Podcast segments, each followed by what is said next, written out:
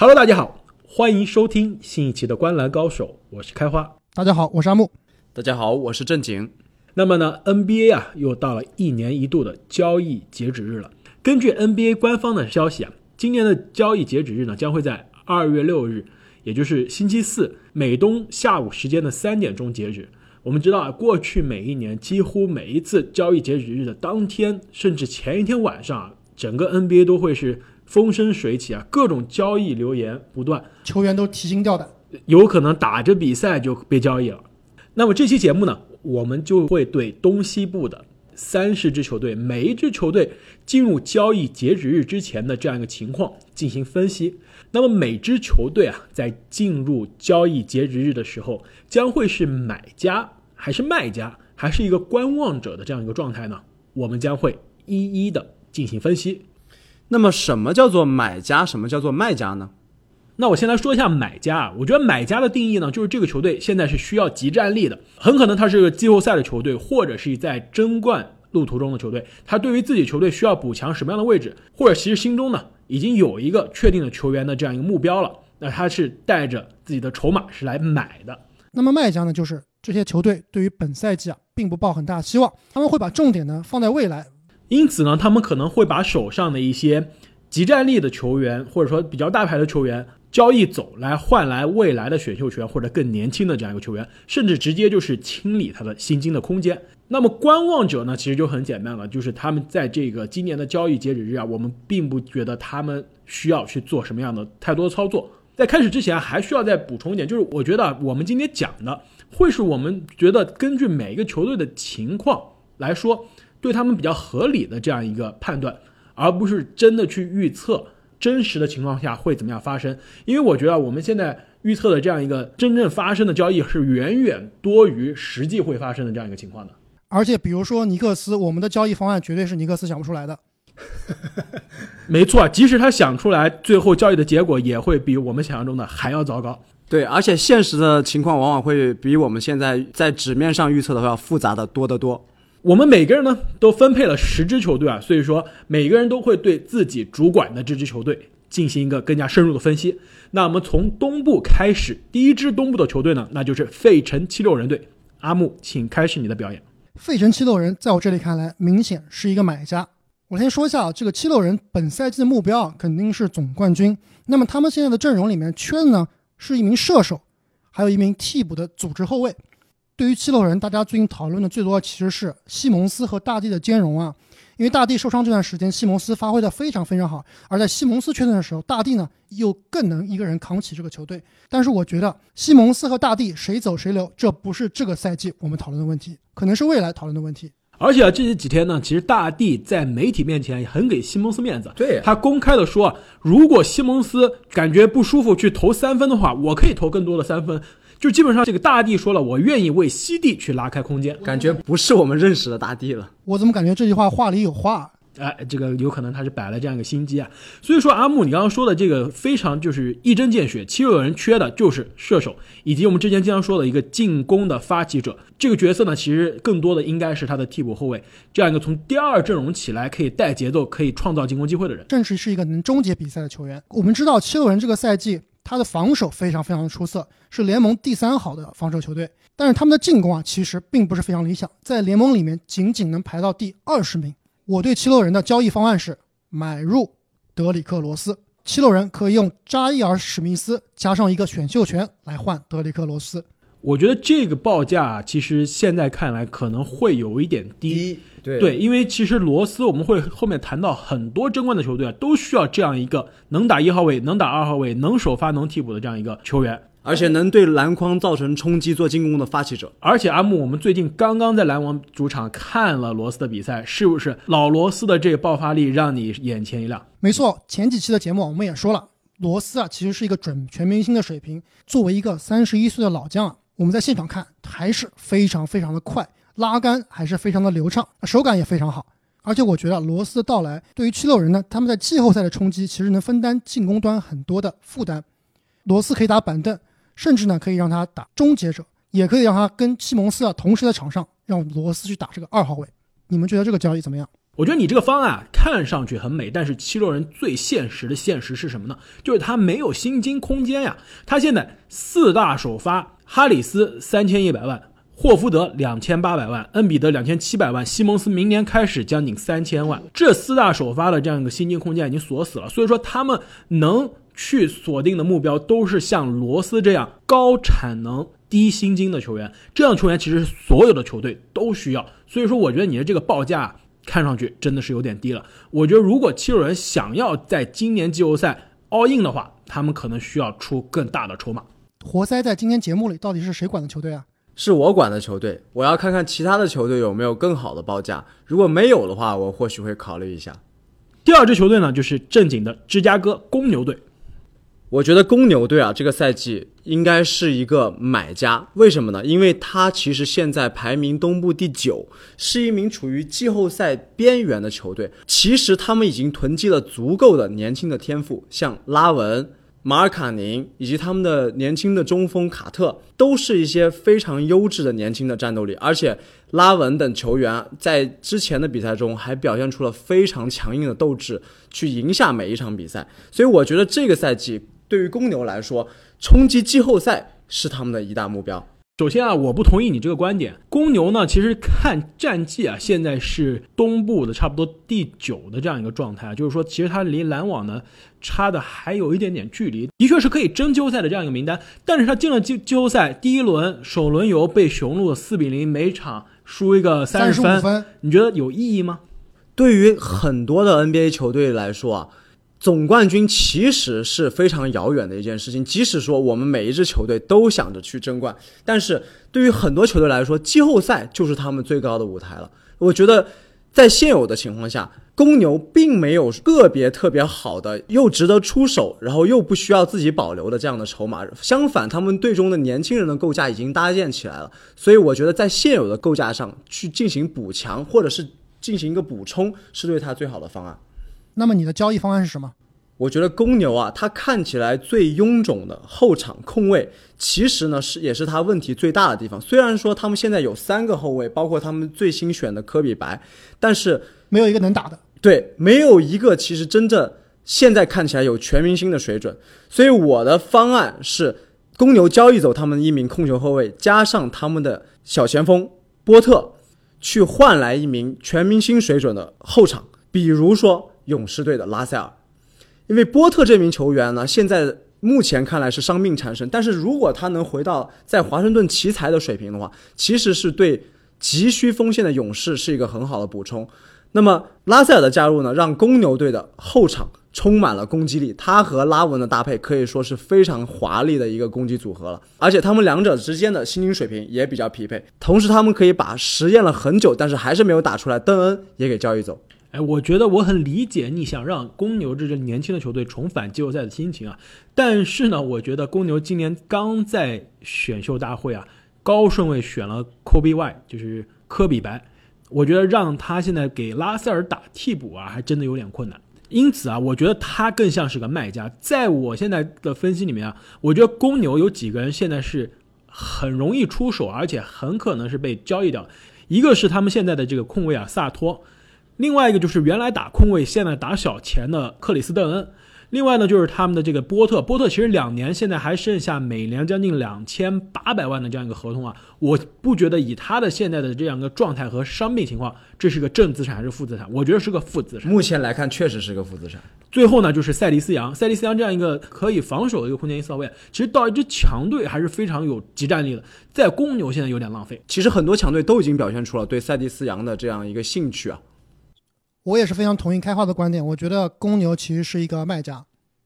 好，那既然你同意我的观点呢，我们就来第三支球队，也就是我的球队凯尔特人队。在我看来，凯尔特人非常明确，他就是一个买家。我们说凯尔特人说了那么多年啊，其实他一直没有解决他最大的问题，就是他缺内线。其实放眼凯尔特人现在阵容呢，肯巴沃克全明星，杰伦布朗准全明星，海公公。虽然受伤回来了，曾经也是全明星，状态也不错。呃，塔图姆，哎，新科全明星，新科全明星。阵容你差在哪儿呢？差的就是他的这个内线。所以啊，我现在这个方案非常简单，非常直接，那就是海公公换马刺队的阿尔德里奇。海公公加选秀权换阿尔德里奇，薪金上呢差不多能匹配。而且呀，关键是阿尔德里奇在马刺的时间，我觉得也不一定能留得很久了。并不是说阿尔德里奇状态不好，阿尔德里奇这赛季啊，其实盖帽率有上升，然后得分呢开发出了三分球。我们记得我们当时大前锋排名的时候啊，说阿尔德里奇不会三分球，不会三分球被不出手，被球迷这个被球迷打了脸啊！当时阿尔德里奇啊，其实三分出手真的是非常非常非常少。这赛季真的是阿尔德里奇可能听了我们节目之后啊，回家苦练三分，三分现在可准了。我觉得现在阿尔德里奇来了凯尔特人，凯尔特人进攻真的是从一号位到五号位，每一个人都能持球单打，每一个人随便每场都可以给你二十分，真的是非常可怕。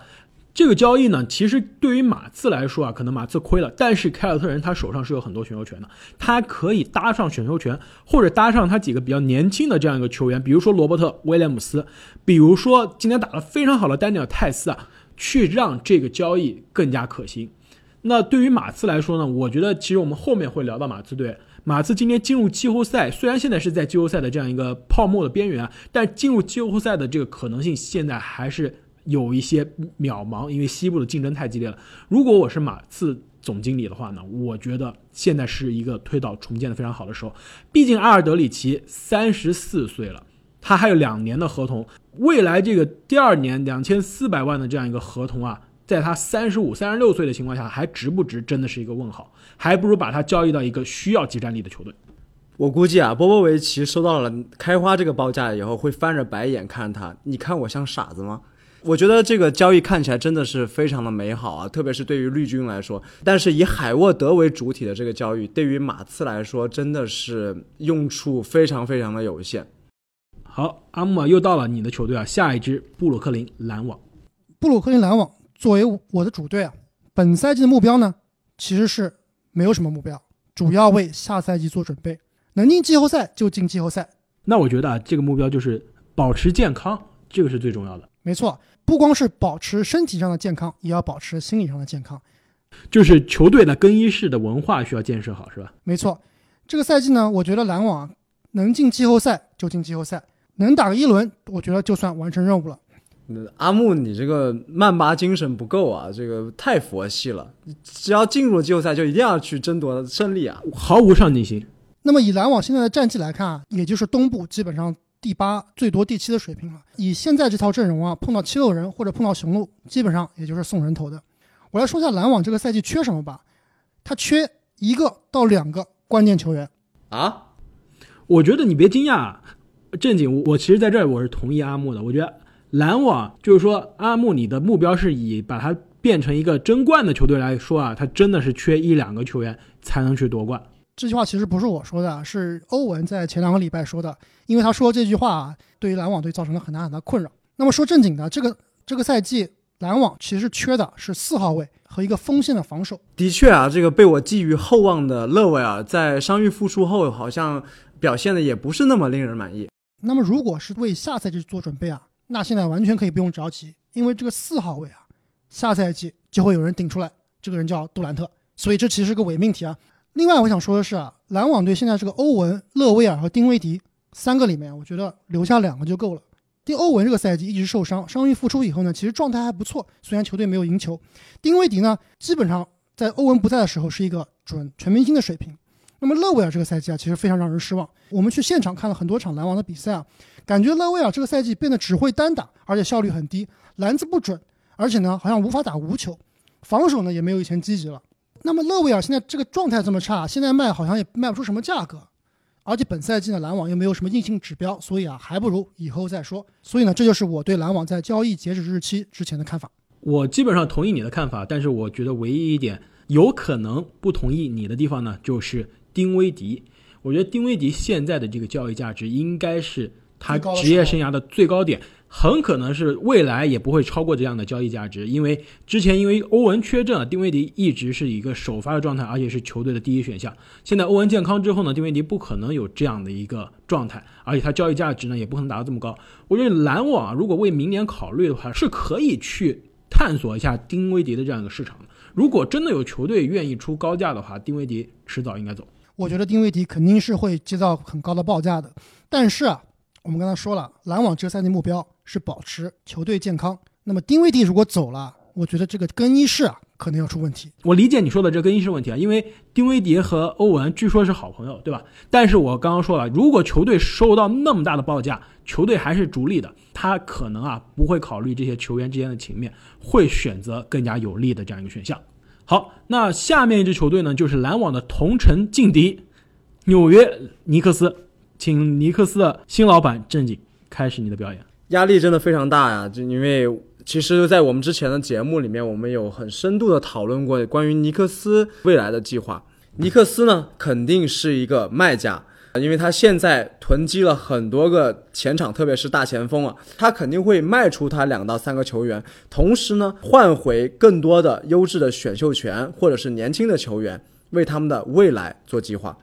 之前我们也讨论过，他很有可能的筹码就是莫里斯。或者是波蒂斯等等，那么去跟类似于像小牛啊，或者是凯尔特人，甚至是热火这样的球队去交换，换回未来的选秀权以及年轻球员。对啊，我们之前的这期尼克斯对症下药啊发出来之后，看来这个尼克斯老板没有认真的听啊。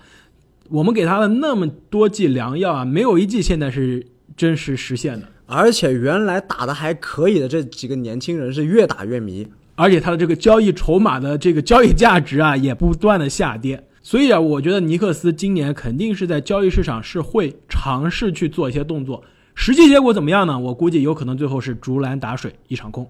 好，那说完了这一支让人失望的球队呢，就必须来到另外一支让人失望的球队了，那就是华盛顿奇才队。奇才队啊。我觉得是一个彻彻底底的卖家，因为他现在呢属于在东部啊，差不多可以垫底的这样一个状态。那今年呢，他的这个阵容呢也一直的不齐整。这个我们的强哥啊，这个 John Wall 今年是基本上赛季报销了。那他的这个中锋呢，布莱恩特也是中间休战了将近一个多月。然后他们今年刚选的这个八村垒呢，也遭遇了可能是今年 NBA 最惨的这样一个这个受伤。真的是很痛啊！有兴趣的听众啊，可以自己去百度。我觉得还是大家不要去看了，非常的残忍。那其他的这个球员呢，其实状态呢，我觉得也是一般。放眼奇才队的阵容啊，他应该有两个人的交易价值啊最高。第一个肯定不用说，球队现在的王牌选项布拉德利·比尔，也是今年我觉得东部的全明星遗珠啊。比尔呢，这赛季的这个得分啊是职业生涯的新高，一直是把球队扛在肩上往前这个艰难的前进。很多球队都对比尔表现出了非常大的兴趣，比如说之前的丹佛掘金队，但是球队管理层呢，据说啊是公开表示不愿意交易比尔，所以这就很难了。那另外一个人呢，可能是球队更愿意出手的，但是也是交易价值现在非常高，那就是今年夏天啊刚从马刺签过来的博谭斯。可以说，博谭斯是这赛季我们觉得最让人眼前一亮的球员之一了。这赛季的三分球，博谭斯真的是投的飞起啊，让人感觉到了这样一个水花兄弟的这样一个感觉。场均出手三分八点五次，命中率百分之四十二，也就是说他每场可以命中三点六个三分球，可以说是在去年的这样一个基础上简直翻了一倍。因此呢，他这样一个空间型的四号位甚至五号位啊。深得很多球队的这样一个喜欢，包括我们之前说的七六人队就非常想要波兰斯。据说呢，洛杉矶的两支强队啊也想要波兰斯，因为波兰斯今年只有一年七百万的这样一个合同，而且是个到期合同，可以说是对球队非常友好的这样一个薪金的组合。据说休斯顿啊也因此对波兰斯非常有兴趣，因此我觉得奇才队很可能会把波兰斯在交易截止日之前交易掉，换来年轻球员和选秀权。那下面一支球队呢，就是我们刚刚讨论到的底特律活塞队了。到目前为止啊，我觉得活塞队这个赛季还是比较令人失望的。那么，我觉得他这个赛季应该也是一个卖家。同意。我觉得目前来看，活塞队最有交易价值的，当然就是我们刚刚有讨论过的罗斯了。那么还有一名球员呢，虽然我觉得非常的可惜，但是我觉得活塞队也应该把他交易掉，那就是他们上个赛季的核心格里芬同学。虽然上个赛季啊，他表现非常的出色，不但入选全明星，而而且还入选了最佳阵容。但是这个赛季啊，又重新回到了之前伤伤停停的一个状态。我查了一下，他们整个队里面效率值最高的竟然是罗斯。那么这个赛季最好的交易方案就是把罗斯和格里芬都卖走。我基本上同意你的观点啊，但是我觉得我不同意的是什么呢？就是你基本上把活塞的这样一个糟糕情况。讲的还不够糟糕。现实情况，活塞现在是一个非常非常糟糕的状况，他们属于摆烂又不够烂，争夺季后赛呢又是机会渺茫，并且啊，球队上下，我跟阿木那天我们看球的感觉就是没有什么心气，没有心气，整所有人的这个状态都非常不好，而且摆这个脸，每个人都很不开心，你有没有发现？确实是。我们当时是觉得啊，活塞全队上下全部都要卖，没有一个需要留下来的，唯一可能需要留下来的是这个，可能是阿木下一个宝藏男孩。对，就是下一个西亚卡姆敦布亚，也就是他们今年的新秀啊，从法国来的这样一个黑人小伙。所以你们觉得连庄神都应该卖掉？庄神其实是我们看这场比赛里面啊最没有心气、打的最没有激情的人，而且跟球迷完全没有互动，基本上是躲着找他签名的球迷走啊。所以我们觉得，其实美国媒体已经说了很多，庄神据说现在的交易价值非常低。之前老鹰是想出什么？想出埃文特纳或者这个钱德勒帕森斯的这样一个到期垃圾合同。大的垃圾合同，再加一个选秀权换庄神。现在据说老鹰连这个都不想出了，就是说庄神的这样一个交易市场的价值，据说啊，据美国媒体现在的报道，就是能换来东西，活塞基本上就接了。其实是一件很可悲的事情，因为庄神这个赛季还牢牢占据了篮板王的这样一个头衔。对于庄神的数据啊，我觉得一直是有些水分的，特别是我们这场比赛看了以后啊，你最后比赛结束看庄神的数据，好像有又是。十几分、十几个篮板、一两个盖帽，但是对于比赛的影响其实并不是那么重要。其实这点我并不是完全同意阿木的看法。我觉得庄神最近真的是状态不是特别好，他整个人在场上是没有生气的。而且你很难说是因为庄神的状态拖累了活塞，还是活塞整个这个队的氛围拖累了庄神。我觉得如果你是这个球队，在这球队打了可能七八年的这样一个王牌球员，然后球队现在天天想着怎么去交易你。你的心情或是怎么样，你肯定没有心情去打球啊。所以说，我现在理解庄庄神的这样一个状态，因为他现在是吃了上顿，不知道有没有下顿，明天是不是就要收拾书包去走人了？活塞的现在这个薪金结构就是他在球队的账面上啊，除了敦布亚的这样一个新秀合同是四年的，剩下来只有格里芬的合同是超过两年。可以说，活塞的现在这个状态是非常好，可以是时候。推倒重建了，包括我们刚刚说的德里克罗斯，德里克罗斯现在每年七百万的这样的合同，剩下来两年，其实在一个强队是非常友好的。另外一个还有跟他状态类似的就是他们的雷吉杰克逊，其实雷吉杰克逊现在伤愈复出，这几场打的都是非常棒。他现在是一个到期的合同，一千八百万去一支强队打一个这样一个替补空位的角色，我觉得还是非常适合的。好，活塞说完了，下面要说这个阿木的球队了，那就是老鹰队。那么老鹰队，我认为是一个卖家。本赛季啊，老鹰队目标其实是培养球星，而且他们做的也比较成功啊。吹杨成功的成为了全明星首发，柯林斯呢，在这个竞赛之后啊，回来效率也是非常非常的高。他们今年选了两个新秀，亨特和雷迪什啊，其实打的都还不错，也是给足了上场时间。所以呢，老鹰其实是按部就班的在培养新秀。那么作为一个卖家，我觉得他们之前已经有过一笔交易了，就是交易掉了克拉布啊，换来了蒂格。其实他们手上还是有一些不错的球员，可以清理清理，换来一些选秀权的。我这里有一个方案，就是跟波士顿凯尔特人进行交易。刚刚开花你说了，波士顿其实最缺的是内线。那么如果买来阿尔德里奇，当然不错，但是现实情况下，想买这种超级巨星啊，其实还是比较困难的。我这里呢有一个破产版的阿尔德里奇的方案，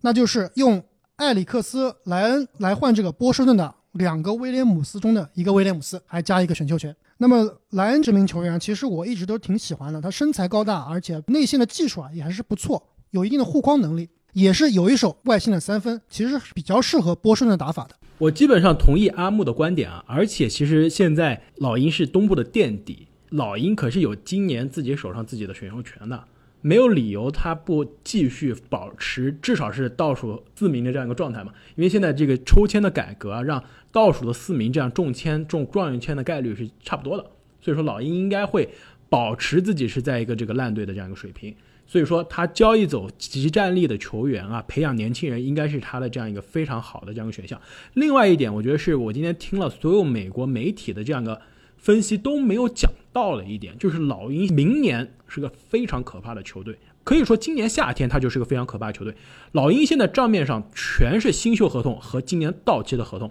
现在老鹰的账面上的这样一个薪金呢，差不多是一亿美元，但是他明年账上有保障的合同加在一起呢是三千三百万美元，只有三千三百万美元，这在 NBA 是什么样一个水平呢？现在来看。明年各支球队有保障的合同啊，第二少的是孟菲斯灰熊，也有将近老鹰的两倍，那就是五千七百万。其他球队明年有保障的合同基本上都是在上亿。要知道，明年 NBA 的这样一个工资帽是一亿一千万，老鹰现在账上只有三千三百万，所以说老鹰今年夏天我听出来了，是有可能签两个甚至三个顶薪球员的。但是好像这个夏天并没有什么特别强的球员。哦，我知道你说的是谁了。他们难道想白嫖庄神？今年夏天直接签庄神，而不是用交易交易来个庄神？这是真的是有可能啊，因为庄神现在是明年球员选项嘛，他可以跳出球员选项，今年进入这样一个自由球员。老鹰把他签了一个这个长期的合同，其实是一个双赢的选择呀。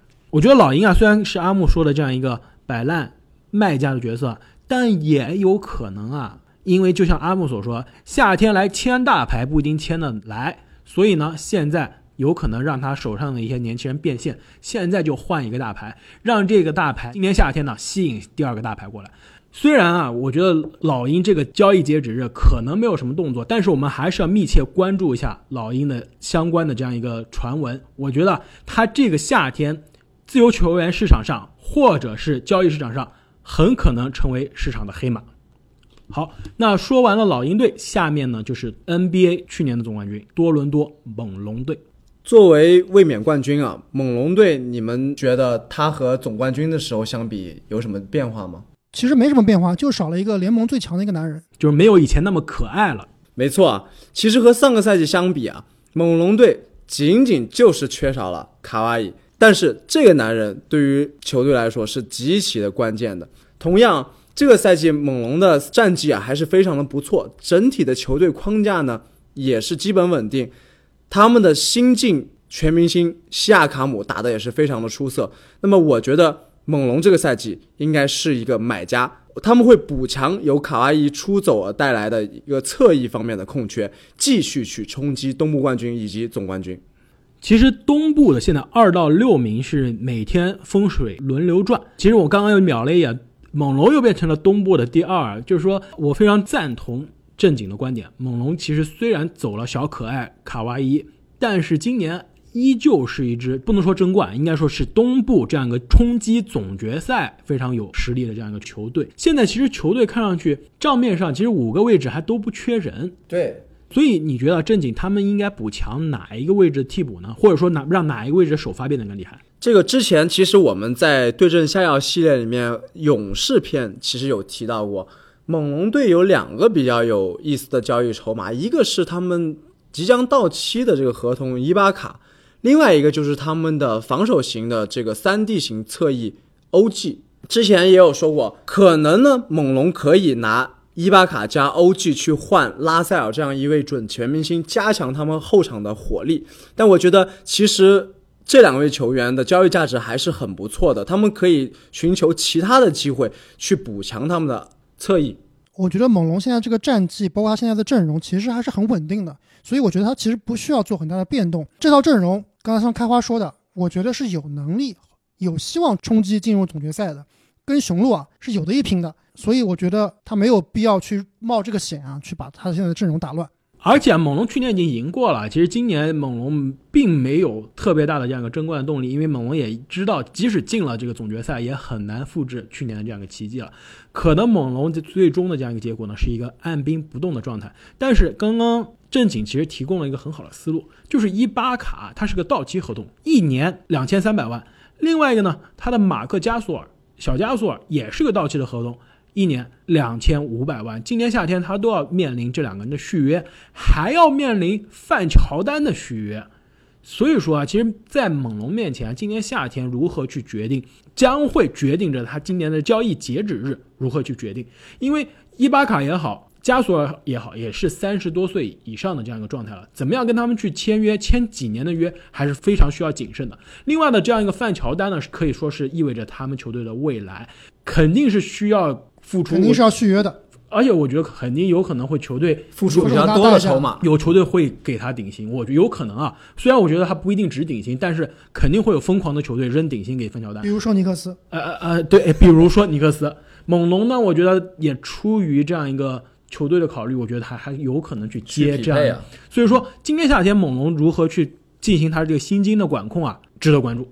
好，下面呢就是另外一支我的球队，那就是迈阿密热火队。热火呢，其实这个赛季啊，成为了可能东部最大的黑马。阿姆，你的脸疼不疼？有一点点疼。不仅是远远超出阿木预计的这样一个四十胜的这样一个水平啊，并且热火现在是两个全明星，阿德巴约和巴特勒都成为了这样一个东部的全明星。我觉得热火在这样的情况下，他不得不成为买家了，他应该会是为季后赛走得更远，在阵容上进行加强的这样一个角色。所以你们觉得热火现在这个阵容其实非常非常的深，他们需要补强什么样的位置呢？我觉得热火现在完全是要为季后赛的对决做准备，谁来防字母，谁来防大地，大地，这其实是他们应该关注的焦点。西亚卡姆。没错，所以啊，我觉得他们的这个大前锋的这样一个状态呢，是值得考虑的。阿德巴约今年有打大前，有打中锋，其实他更加适合中锋的这个位置。大前锋呢，其实热火现在是一个非常奇怪的一个轮转的状态，有詹姆斯·约翰逊在打。之前呢，温斯洛就是个受伤之前也会打大前锋，然后他的奥林尼克呢，包括他的这个莱奥纳德都可以打大前锋的这样一个位置，阿德巴约也可以打，但是不是没有一个稳定的大前锋的这样一个状态，所以说，咱们尼克斯的这个莫里斯，你们觉得怎么样？这不是当时我们讨论对症下药的时候我的方案吗？我觉得这个方案其实挺好的。没错，你这方案越看现在越可行啊，但是我觉得尼克斯还真的不一定同意。如果我是热火的话，我应该可能先试一试，用这个里奥纳德的这样一个一年一千一百万去去调戏一下尼克斯。如果尼克斯真的傻接了，那就那就大赚；如果不行的话，我们可以考虑放上德拉季奇。但是我觉得德拉季奇的现在的这样一个年纪虽然比较大，但是他对球队还挺有作用的。对球队很有作用，非常完美的这个替补空位，替补空位，哎，对，而且呢，他是一个到期的合同，而且其实他在季后赛，我觉得是能给球队提供非常宝贵的这样一个经验的。但我觉得我们还是应该合理的去推论啊，不能说只要是尼克斯的交易都是这个错误的决定。而且莫里斯啊，其实是在交易截止日之前啊，是个香饽饽，很多人都要抢的。尼克斯最感兴趣的其实还是选秀权，我觉得这一笔交易能不能成，其实关键是看热火愿意付出多好的选秀权了。我觉得热火其实应该把他这些年轻的射手啊整合一下，像这个邓肯·罗宾逊啊，这个英雄哥啊，其实位置上是有点重复的，所以可以考虑把这个邓肯·罗宾逊送走，换来莫里斯。而且我觉得这个尼克斯肯定是愿意接受的，包括这个纳恩，对吧？没错。而且另外一个就是，我觉得热火最后一个可能方案，也是其实去年夏天就在说的方案，那就是全明星保罗，克里斯保罗。你看这样的方案行不行？德拉季奇的到期合同一千九百万，加上温斯洛的三年每年一千三百万，再加上啊一个这个新秀，我觉得加上邓肯·罗宾逊或者加上纳恩啊，都有点亏啊。但是有可能最后讨论还真的就是在这一两个天头的这样一个层面上。当然了，热火是要付出选秀权的。我觉得这样一个交易其实对双方来说都是比较合理的状态。我觉得这个可能阿莫要不同意我的这个观点了，是不是？对，保罗怎么说也是今年的全明星，所以我觉得他其实还是有在雷霆队有一定作用的。这个等我们到聊雷霆队的时候啊，我们不要剧透，我们把这个留到雷霆队的时候再进行分析。好，那我们下面一支球队呢，那就是夏洛特黄蜂队。夏洛特黄蜂队在这个交易截止日期啊，我觉得肯定是一个卖家。那么黄蜂队这个赛季的目标呢，就一个字：混。非常精辟啊！非常适合你。他们手上呢没有什么才华横溢的年轻人，也没有一些大牌，而且在自由市场上也很难签到什么大牌，所以呢，只有一条路，还得靠选秀。但是这条路好像被乔帮主给走死了呀。对，虽然这条路一直走得很坎坷，但是没有办法，还是得走下去。那么我觉得啊黄蜂队现在手上可以出手的有泽勒、巴图姆和马尔文·威廉姆斯。包括他们的这个 MKG 啊，包括其实他的这个培根兄弟啊，对吧，也是可以出手的。那么我这里啊有一个泽勒的交易方案，那就是黄蜂可以跟小牛来一笔交易，用泽勒换小牛队的考特尼里。传说中的小牛队球迷认为考特尼里可以换遍全联盟，真的不是吹的，连阿木都不能幸免。那么这个合同啊，其实对于黄蜂来说就是清理薪金，因为泽勒还有两年的合同。那小牛队呢，刚刚他们的主力中锋鲍威尔跟腱撕裂，最缺的呢是一个中锋。之前虽然交易拿到了这个勇士的考利斯坦啊，但是我觉得考利斯坦第一并不是很强，第二跟小牛队呢这个风格其实也不是很搭。我觉得泽勒啊其实跟鲍威尔风格非常非常像，就是防守比较彪悍，而且呢有一手中距离。我觉得泽勒是完全可以帮助小牛在季后赛里面啊想更进一步的一块拼图。我觉得另外还可以关注两个球员，就是毕永博和马文威廉姆斯。尤其马马文威廉姆斯啊，虽然他现在三十三岁了，而且是一千五百万的这样一个水平，但是他是个到期合同。马文是基本上可以防守，然后可以拉出来投三分的，很可能有一支争冠的球队啊会把他招过来，在季后赛扮演这样一个空间型四号位的角色，并且夏天呢，因为他合同到期了，也不用担心他的这样一个薪金的状况。好，那下面一支球队呢，也是今年啊战绩最突出的这样一支球队，那就是妙沃基雄鹿队。我觉得这个虽然美国媒体啊说这个雄鹿今年季后赛之前啊想要补强球队，但是我觉得看上去雄鹿现在状态很好。在我看来，雄鹿就是个观望者的状态。其实美国里面有一句话是怎么说呢？就是如果你没有坏，你不要去修它。我觉得雄鹿现在就是这样一个状态，球队的这样一个更衣室的化学反应，球场上的这样一个化学反应啊，都是非常不错。现在雄鹿是基本上朝着七十胜上去了，可以说在一五一六赛季创纪录的勇士之后，我们没有看到任何一支常规赛这么爆炸、统治力这么强的球队。而且大家不要忘了，雄鹿现在场均净胜分依然是联盟历史第一。所以说，在这样一个情况下，任何一笔交易都有可能打破球队的这样一个平衡的这样一个状态。我觉得唯一雄鹿需要做的事是保证他二零二一年的夏天有钱去续约字母哥，并且让字母哥高兴的续约，这就是完成他的这样一个目标了。今年的这样一个 NBA 冠军呢，也肯定是雄鹿的目标。所以说，雄鹿现在的这个状态，我觉得唯一可能需要考虑交易呢，可能是他的这样一个布莱德索的这样一个情况。但是布莱德索虽然我们经常黑布莱德索，一到季后赛都消失，但其实常规赛打的还是可以接受的。我今天的确是看到了有这个美国媒体啊提出来了用保罗换布莱德索，再加比如说雄鹿的这个迪温千佐或者说斯特林布朗这样的年轻球员的这样一个方案，我觉得虽然保罗很适合字母哥，很适合雄鹿队，但是保罗的这样的薪金状况很可能影响到他未来续约字母哥，所以在我看来，更加便宜、更加年轻的布莱德索是个合适的选项，因此雄鹿应该是一个观望者的状态。其实我是有一点喜欢这个保罗换布莱德索的这个交易啊。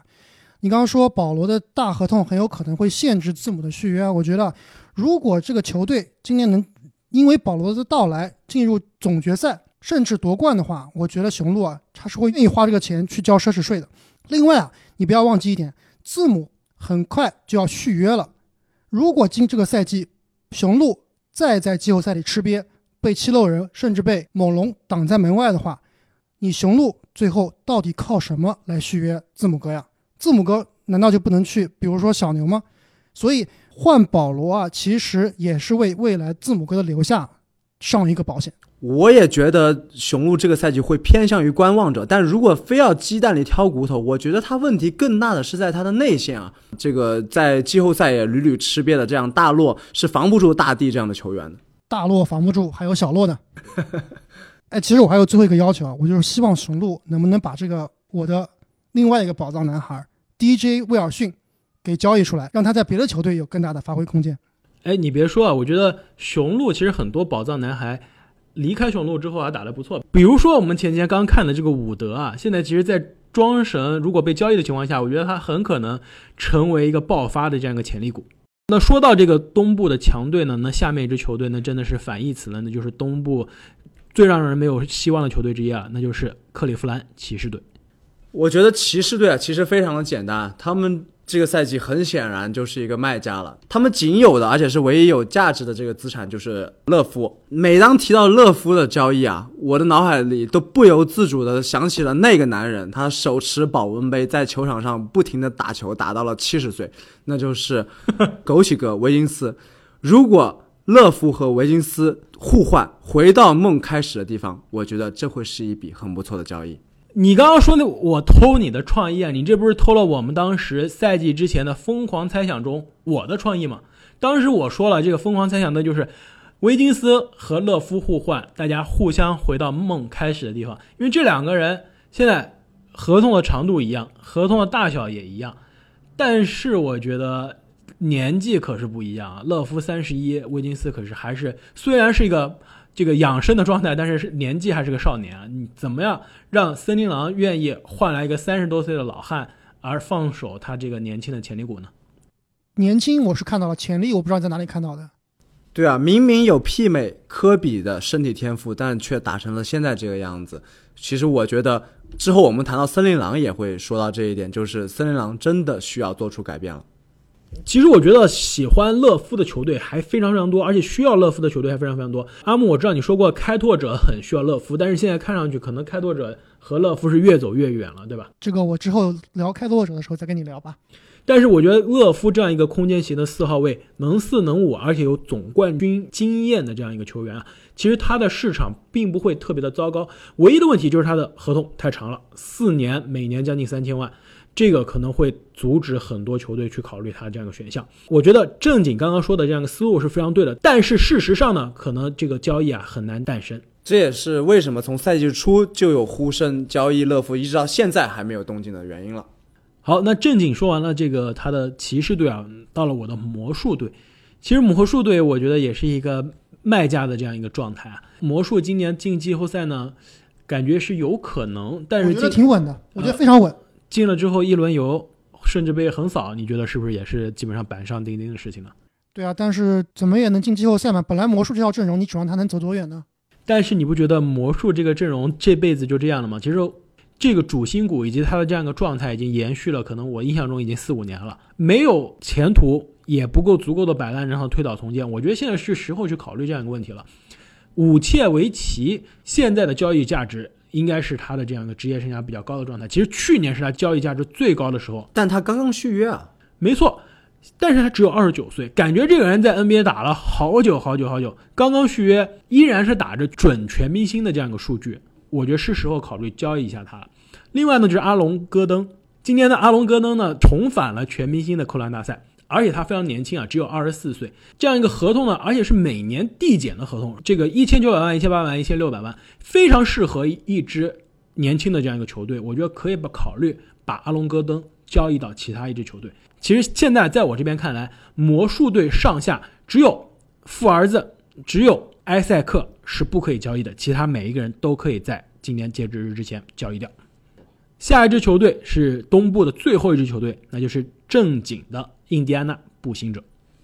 步行者这个赛季啊，我觉得是一个买家，他的战绩其实是出乎我们意料的好，而且布罗格登打得非常的优秀。在上场比赛呢，他们之前的王牌球员奥迪也伤愈复出了，状态看起来还是非常的不错。那么，所以我觉得他们应该在交易市场上再继续去补强一下他们的侧翼，去冲击东部决赛，甚至是总冠军。他们目前的三号位啊，是两个刷子型的选手，一个是兰姆，大概合同是一千万左右；另外一个是 TJ 沃伦，三年每年的薪金大概也是在一千多万。我觉得这两个刷子呢，其实可以交易走一个，换来一个更加偏重于防守的三 D 球员。其实我觉得灰熊队的克劳德年薪八百多万，其实是一个不错的选择。我并不觉得啊，我觉得克劳德可能他的这个防守会比沃伦和兰姆更好，但是他的进攻差太多比这两个人简直差了太多了。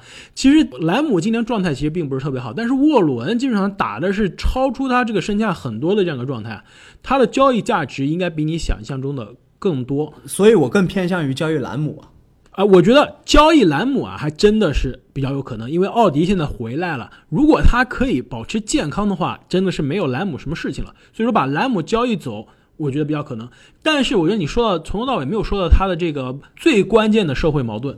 那就是全 NBA 最尴尬的内线组合。对，有点浪费这两个人在一起的话，那就是今年的新科全明星萨博尼斯和我非常喜欢的特纳。但我觉得这两个人这个赛季应该是不会动的。但你不觉得这两个人放在一起其实非常尴尬？因为两个人都应该打中锋，现在两个人同时上场，限制彼此的这样一个发挥。对我同意，他们俩其实是存在兼容性的问题的，而且我更同意正经啊，其实这个问题不是在现在解决的，应该是在今年夏天甚至以后。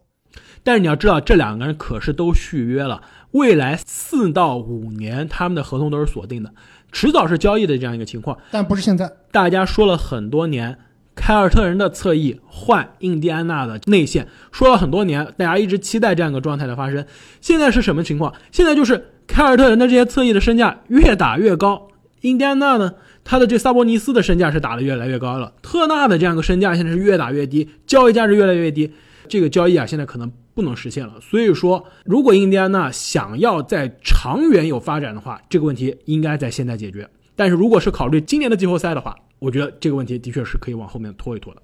那么呢，我们现在就基本上分析完了东部的每支球队进入今年 NBA 交易截止日的这样一个状态。我们会在下期节目中跟大家分析西部的每支球队的状况。我们也衷心的希望啊，这个现在疫情啊可以早日的结束。那我们也理解呢，大家大过年的在家里面呢，其实现在待了那么多天了，也非常的无聊。所以说啊，其实各位朋友，你们如果有兴趣的话呢，可以听一听我们以前的这样一个节目，比如呢，我们节目开始的这样一个第一期啊，我们这个分析的 NBA 的这个每支球队的战绩预测啊，其实现在来看。很多已经被打了脸，但是很多我们之前非常大胆的预测呢，现在也变得真实了。另外呢，就是我们赛季初啊分析的 NBA 十大爆发球员，其实现在看来，我们当时非常有眼光。基本上现在 NBA 最快进步球员的这个前三名，英格拉姆、阿德巴约和亚历山大都在我们当时榜单上榜上有名。除此之外呢，如果大家对于球员排名感兴趣的话，也可以去听一下我们之前的每个位置的十大球员排名。那么呢，因因为最近是这样一个非常的时期啊，我们的节目的频次也会变得更多，大家一定不要忘了订阅我们的节目哦。谢谢大家的收听，那我们下期再见，再见，再见。